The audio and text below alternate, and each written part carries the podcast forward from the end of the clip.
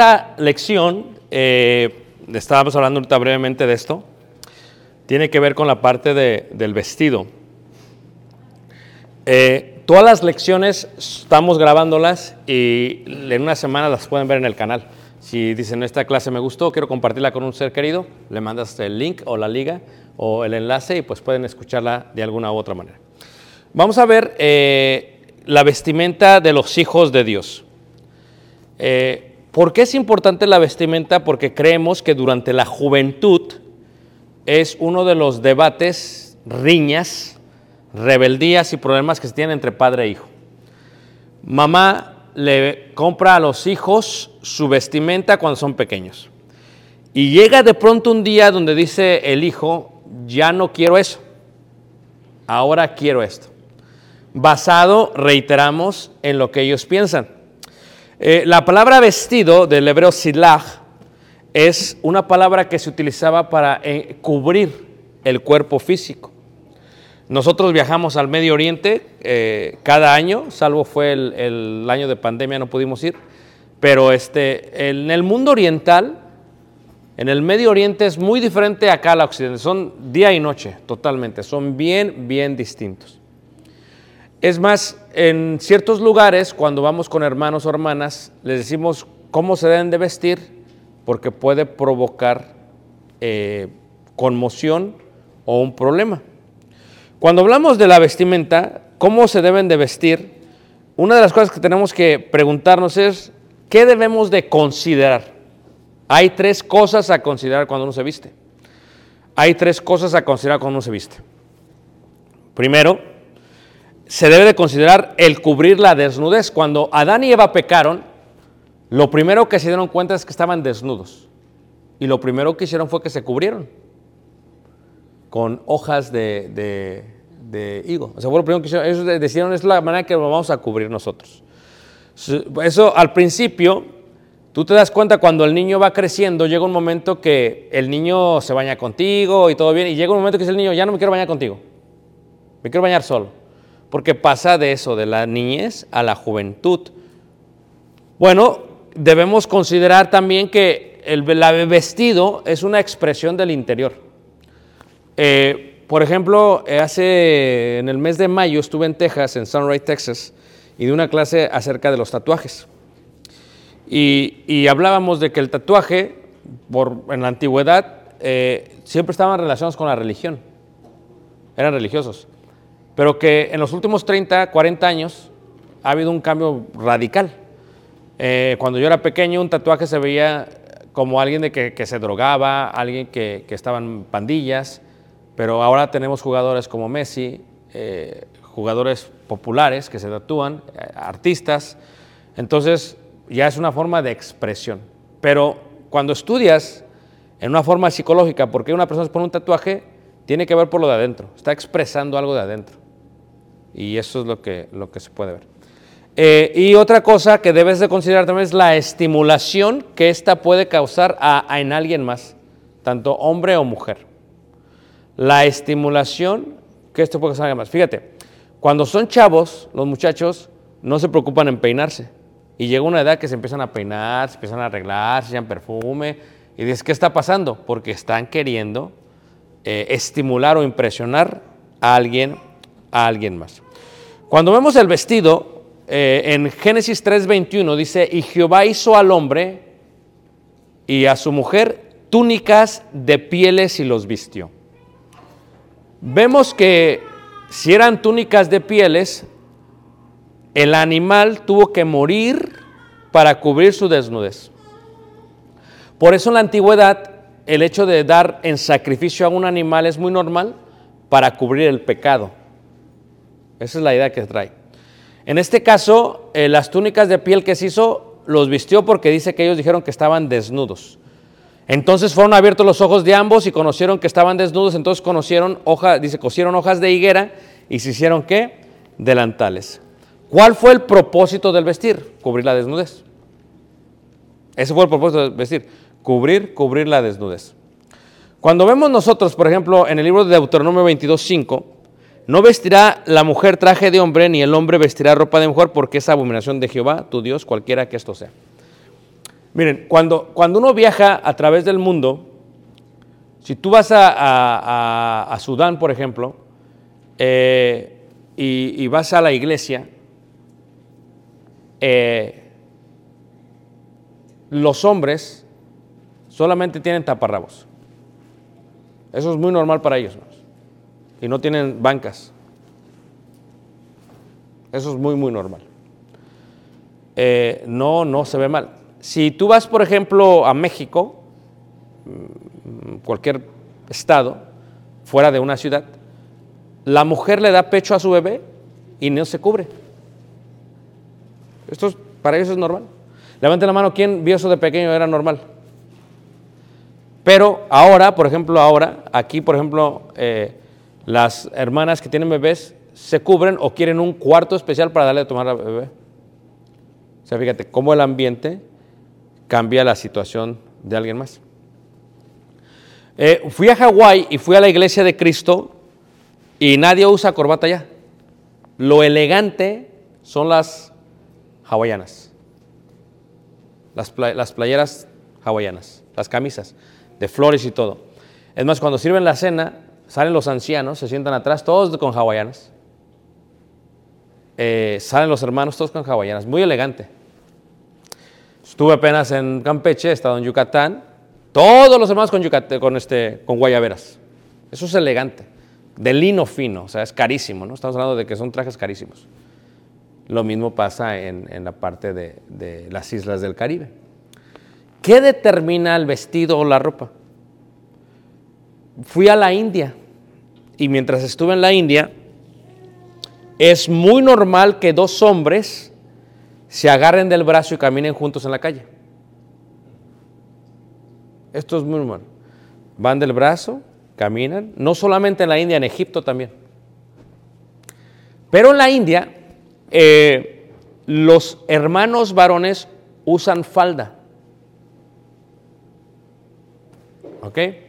Porque la falda que ellos usan, yo tengo una también, la falda, cuando ellos van a trabajar en el campo, se la agarran, la doblan y la ciñen y se la hacen chor.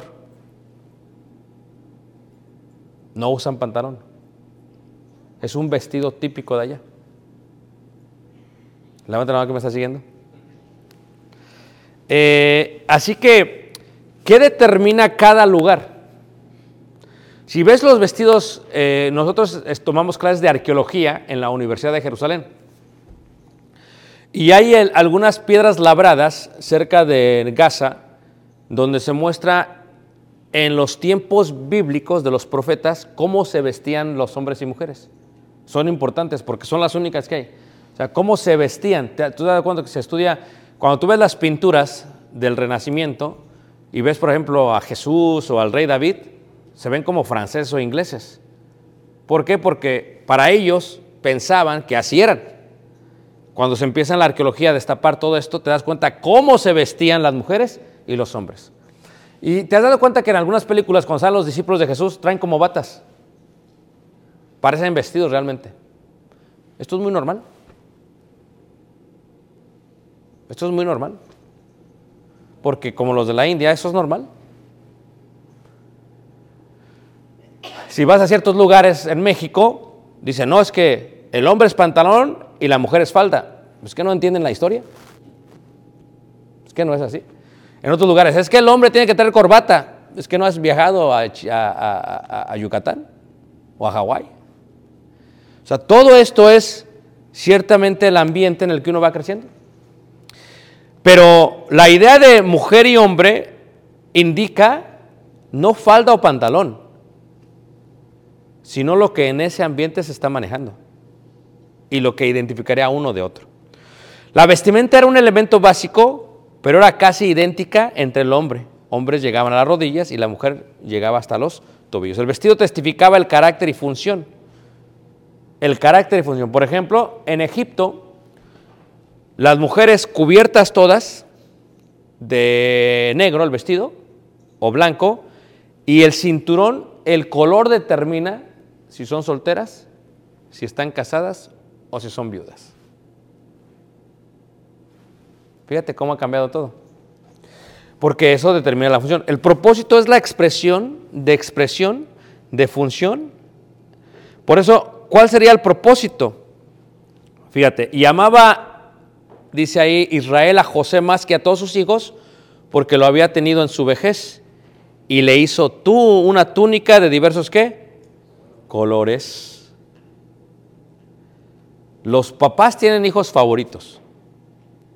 Right, Ripley? Uh, are you the favorite one? You're not. Okay? Could you share with us who is? Ashley. She's like the favorita. Por eso luego, hermana, ¿quién es el favorito de usted de los cuatro hombres?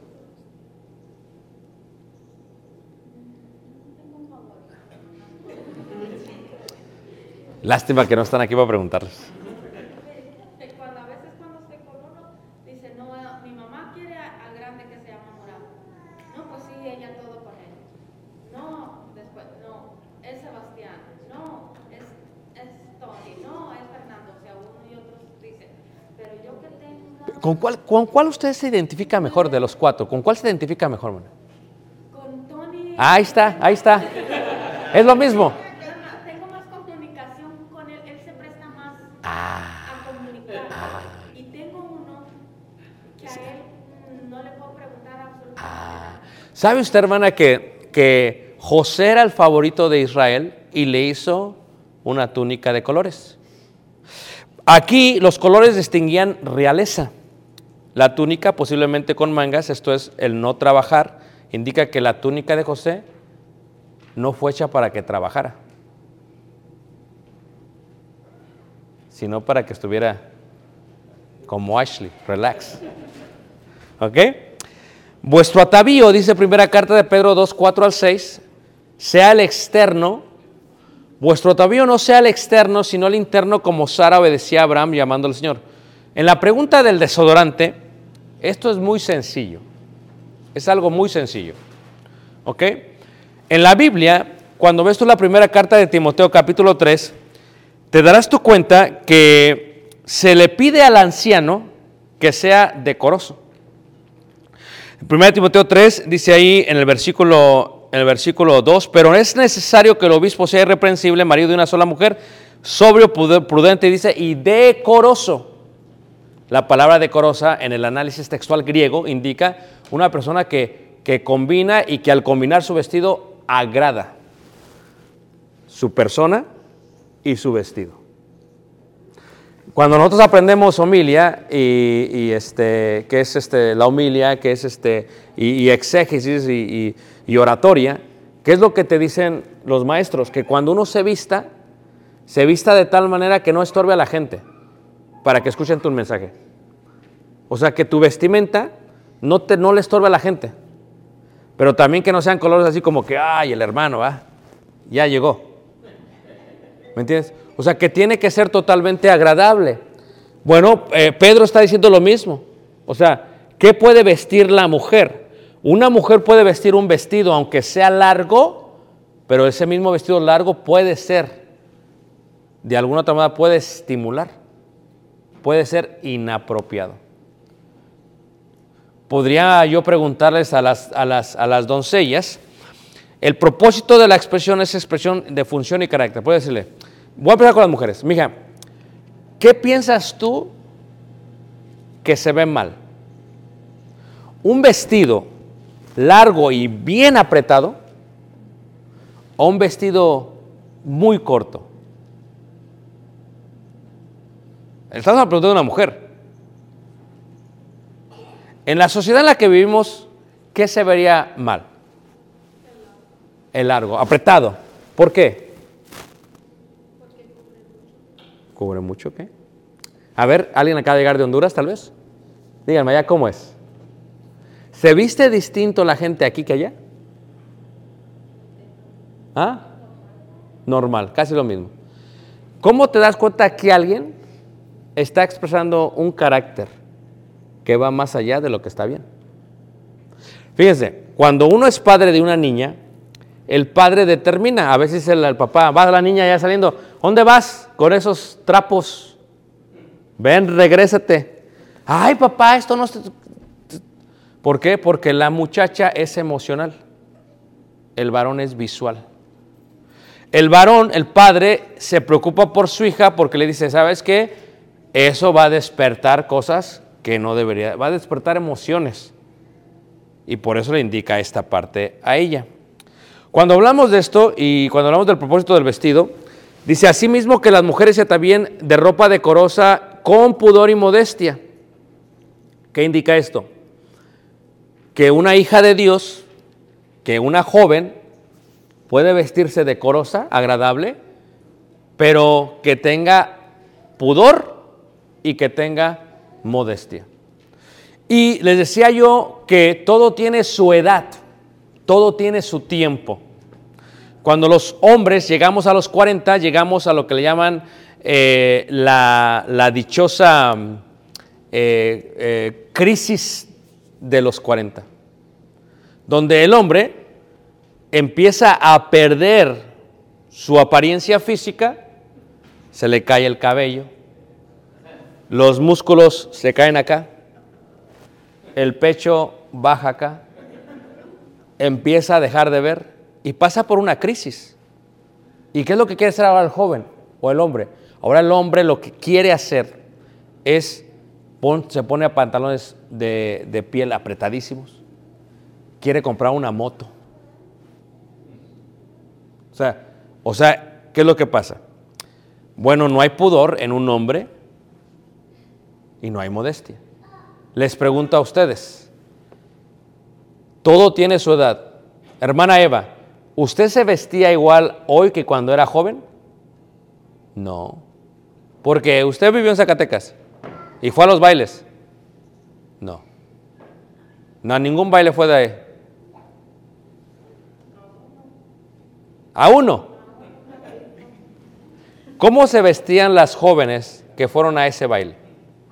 normal, no había nada con su pantalón, no con su falda larga, con su blusa así normal, nada de, de que si aquí a medio a pierna, ¿Cómo se visten ahora? a- más arriba de la pierna. Ah. ¿Y qué hacen? Muestran la falta de pudor y modestia. Ahora, ya que el hombre es visual, ciertamente puede, puede ser eso, porque eso expresa la función y el carácter de una persona. Vuestro atavío no sea el externo, Asimismo, las mujeres se atavían de ropa decorosa, como podemos no con peinados costosos, ni oro, ni perlas, ni vestidos costosos, sino con buenas obras. En la cultura greco-romana había gente que era muy rica, extremadamente rica. En aquellos tiempos no es como ahora. Por ejemplo, ahora yo estaba en la China, fui a China, fui a Beijing y fuimos al mercado de la seda, es un edificio, venden de todo. Y entramos a una tienda y entonces el chino tiene un lema. Primero, lo primero que debe hacer es imitar y después perfeccionar. Entonces, ¿qué es lo que hacen? Ellos te venden la bolsa y dicen, esta bolsa es ah, Chanel o Giorgio Armani o Dior, que son bolsas que cuestan hasta 3 mil, 5 mil dólares, 10 mil tal vez. Le digo, ¿cuánto cuesta? Dice, 100 dólares. Era una perfecta imitación. Le digo, 20. Dice, tú tacaño. Así me dijo. Bueno, ¿qué es lo que pasa? Que hoy, hoy en día no sabes qué persona tiene dinero o no tiene dinero, porque lo puede aparentar. Puede dar ropa de, de cara, un carro caro, y está endeudado. Pero en aquel tiempo el vestido determinaba si tenías dinero o no. Y en la iglesia lo que no querías era menospreciar a los que tenían menos. Entonces lo que está diciendo Pablo es, para que no haya esa diferencia entre unos y otros, tiene que haber pudor, tiene que haber modestia. Para que no haya una diferencia entre unos y otros. El propósito es considerar la estimulación que esto puede causar a alguien más. Reitero, tengo esta fotografía aquí en la imagen y les decía yo, ¿qué es lo que le... Déjame ver, creo que... Ah, permítanme. Déjenla pongo como presentación porque... A ver, no. Oh, queda igual. Acá está. ok. Ahí está. Entonces, ¿qué es lo que pasa? Eh, eh, ponemos esta fotografía. A ver, a ver. ah, creo que me adelanté un poquito. Ahí está. ¿Qué es lo que pasa? El joven volteó a verla. ¿Por qué?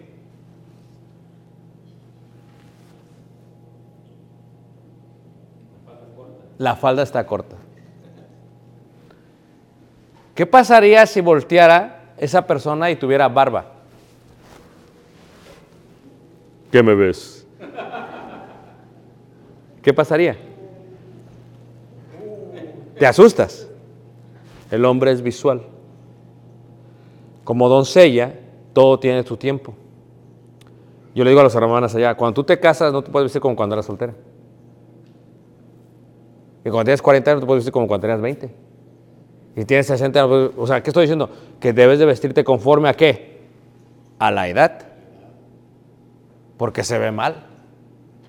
Y hoy en día tenemos mujeres de 50, 60 que se visten como las de 20. Porque vanidad de vanidad, dijo el predicador. ¿Sí ves? Y lo mismo hombres. ¿Quién está aquí todavía? Entonces, lo mismo pasa con las mujeres. No había habido tanta eh, promiscuidad eh, de mujeres como lo hay el día de hoy. O sea, ¿tú crees que solamente es el hombre? No, las mujeres también. A las mujeres simplemente les llama la atención. Piensa en el fútbol soccer. Los años 70, 80, 90. O sea, ¿cuántas veces se quitaba la playera el jugador? Y se la quitaba, estaba flaquito. Pero ahora tienen que estar formados. Ve tú las telenovelas mexicanas. Yo una vez me puse a ver la introducción de una y salió un actor mexicano que estaba en una panadería haciendo la masa y la estaba haciendo sin camisa. Y el, actor mexicano le hacía y lo ponían hasta en cámara lenta. Tú dices, pero ¿por qué? ¿Cuánto ves un panadero sin camisa? Lo que pasa es que muchos dirían es morbosidad.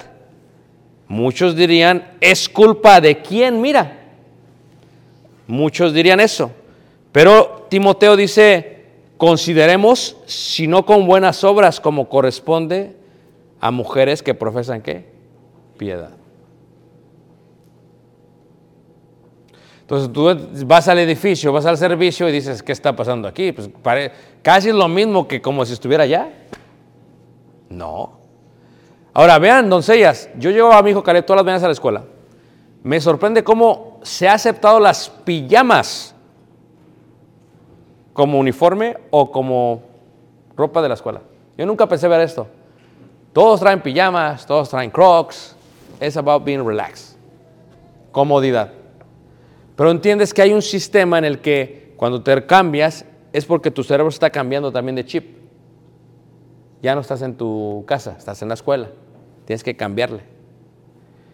Ahora, pero lo que tú te pones también muestra la piedad que tienes. Aquí miramos que nuestro vestido profesa algo. ¿Uso yo chores? Claro. ¿Uso traje de baño? Claro, cuando me voy a meter al agua, no voy a meter con traje.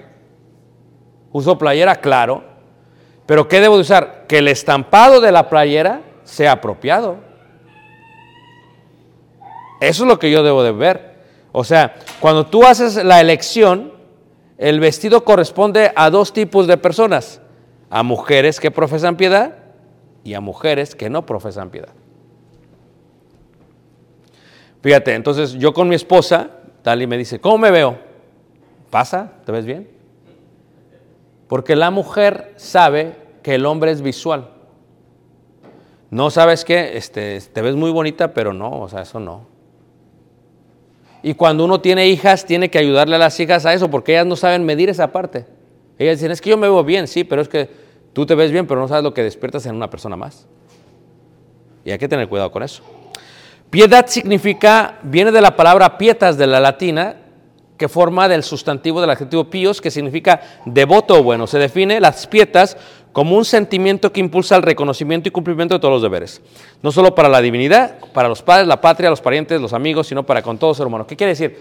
Que cuando tú te vistes, estás representando a tu papá y a tu mamá. Dices, no, sí. O sea, tú te vistes y representas a ellos. Porque ellos están diciendo, ¿sabes qué, mijo? No. ¿Sabes qué, mijo? No.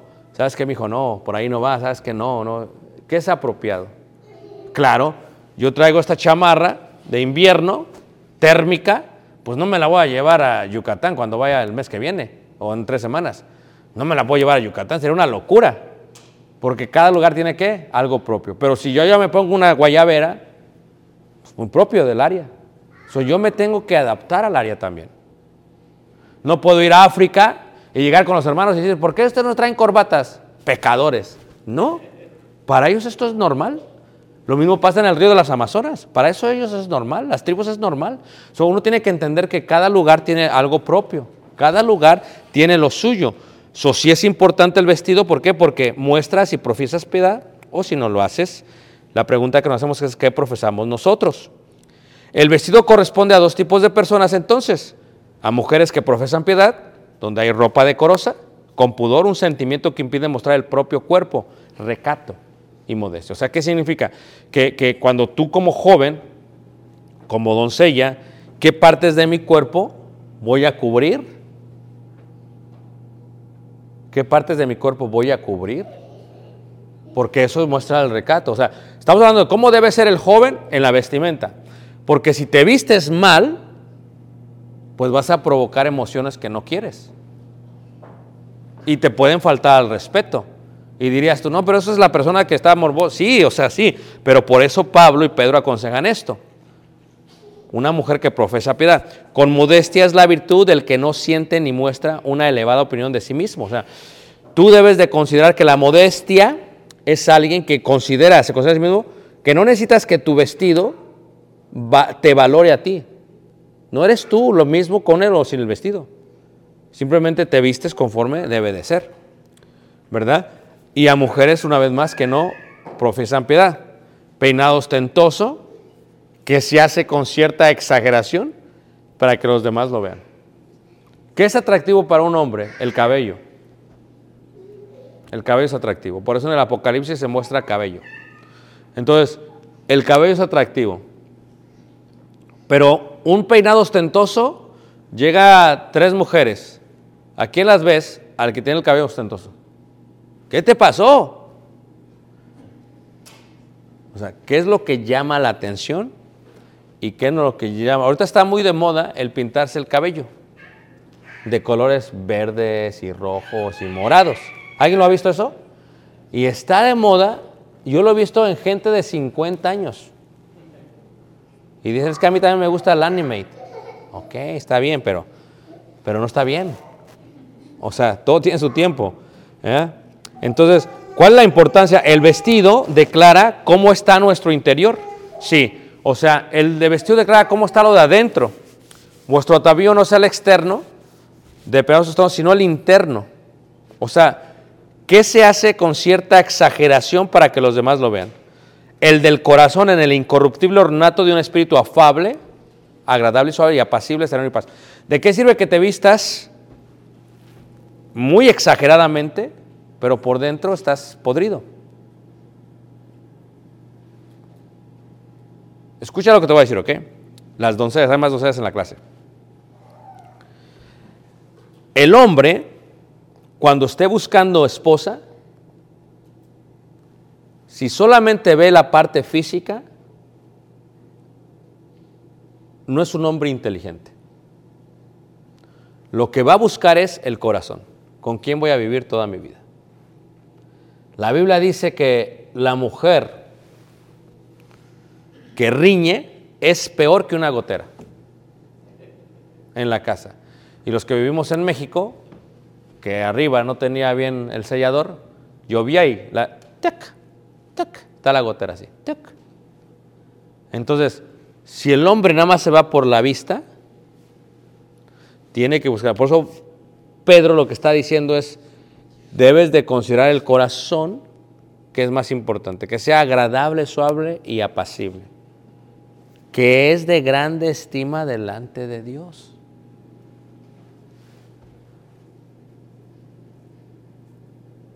Cuando uno busca una esposa, busca a alguien que sea de grande estima. Si tú llegas a tu casa, dices, a mí me encanta llegar a mi casa. No, hombre, está tremendo. Pero si voy a llegar y todo va a tener problemas, no, pues mejor no llego. Por eso los hombres les encantan las barras, irse de borrachos con los amigos, porque no quieren llegar. O a veces se ponen en el estacionamiento y ahí se quedan como una hora. Que se duerma mi mujer, por favor. que se- Antes de subir, ustedes como doncellas, recuerda que lo importante es de adentro, pero que lo de afuera refleja lo de adentro. Dicen muchos, no, es que lo que importa es lo de adentro. Sí, es cierto, pero también lo de afuera, porque lo de afuera está reflejando lo que está adentro. So, van de la mano, uno con otro. Si por dentro es un lagarto, pues por fuera vas a tratar de promover eso. Pero si por dentro eres decente, lo mismo será que por fuera. Esto es de grande estima delante, delante de Dios. Hablábamos del selfitis ayer, ¿se acuerdan ustedes?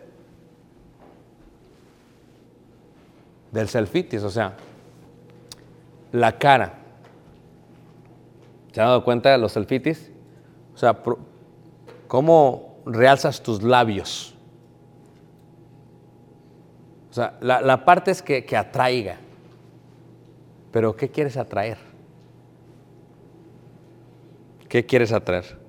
¿Qué debemos considerar? Como cristianos, el cubrir nuestra desnudez, la expresión de lo interior, la estimulación que puede causar alguien más. Como hombres, todo esto aplica a los hombres. Nuestra vestimenta aplica a todo ello, a lo que proclamamos y publicamos. ¿Me gusta el fútbol? Sí, me gusta. Pero nunca voy a comprar una playera que, que tenga y que promueva cerveza. Imagínate tú, pasan a la cena del Señor y pasa el de la cena con, con corona atrás. Pues no. Todo tiene su tiempo. Sí me gusta el fútbol, sí. Me gusta la jersey, la jersey, sí, pero no tiene corona. Pues no. No, simplemente no se puede. Porque lo que proclamamos es lo que publicamos. Y nunca, eh, cuando pongo una foto en los medios, tiene que ser algo apropiado. como un hombre de 46 años. Y si fuera mujer, como una mujer de 46 años. Porque imagínate una mujer de 46 años poniendo, posteando cosas como si tuviera 20 años, pues no. Espérate, time out. O sea, esto no, no, no es correcto. Entonces, ¿qué debemos con Como padres, ayudar a nuestros hijos cuanto a su vestimenta. ¿Sabes qué, mijo? No, no, no, no, no, no, no, no, no se ve bien. ¿Sabes qué, mija? No se ve bien. No, es que ya me voy. No, no, espera, regrésate. ¿Dónde vas? Nosotros sabemos como padres qué llama la atención. Y con el ejemplo, con lo que compramos para ellos y con lo que aprobamos para ellos. O sea, este es el problema con la sociedad. Como padres decimos, no se ve mal, pero ¿quién se lo compró? Es que ahí está el problema. O sea, yo voy con Caleb, ¿qué quieres, mijo? Esto y esto y esto. No. Ándale, papá, porque los hijos te van a rogar. Te ruegan y que ándale, papá. Eres bien malo, papá. No me amas, papá. Eres cristiano y no me lo compras, papá. Fíjate, los hijos son así. No, porque si se lo compras es porque se lo va a poner. Pero ¿qué pasa si se lo compra él solo? Ahí hay otro problema. ¿Y por qué no decirle, mi hijo, sabes que no? O que se lo pida a la prima o al primo. Y uno como padre, pero si el padre también, si la mamá también se viste así, pues la hija se va a vestir así. Entonces uno tiene que considerar estas partes. Como padres, Debemos instruir en privado, nunca en público. Yo siempre cuando veo algo mal de Caleb, mucho trabajo, pero me espero. A veces me hace ver mal, pero me espero. Ya en lo privado, ¿sabes qué? No estuvo bien esto, no estuvo bien esto, no estuvo bien esto, no estuvo bien esto. Es incorrecto. Debemos instruir con amor. Déjate explico por qué. Déjate explico por qué. Debemos ayudar a comprender por qué. Como mujeres y madres, ayudar a nuestros hijos en cuanto a su vestimenta, con el ejemplo, con lo que compramos para ellos, con lo que aprobamos de ellos, no importa el evento u ocasión. Una vez dijo un hermano, es que hubo una boda, ya íbamos todos a la boda, y en la iglesia, mira, todos bien vestidos, y luego fue la recepción, y dice, y en menos de media hora se súper transformaron todos. Dice, no, las hermanas traían unos vestidos bien, así que dice, desde aquí abierto casi hasta acá arriba. Dijo eso lo que dijo el hermano. Era un hermano mayor de 80 años. Dice, ¿ustedes creen que está bien? O sea, el evento u ocasión se debe de considerar, pero eso no debe de quitar la modestia. Y ustedes van a batallar mucho con esto, pero chavos, jóvenes, doncellas, escuchen a los adultos. Tal vez te haga sentir bien a ti, pero escúchenlos a ellos debemos considerar que somos siempre hijos de quién? De Dios. Como hermanos, debemos recordar que estamos profesando algo con nuestro vestido, que somos miembros de un cuerpo, que todo tiene su tiempo, ocasión, por ello no debe quitar nuestra santidad a Dios. Debemos recordar que somos hijos de Dios y debemos recordar que lo de afuera es un reflejo de lo que está realmente qué? Adentro.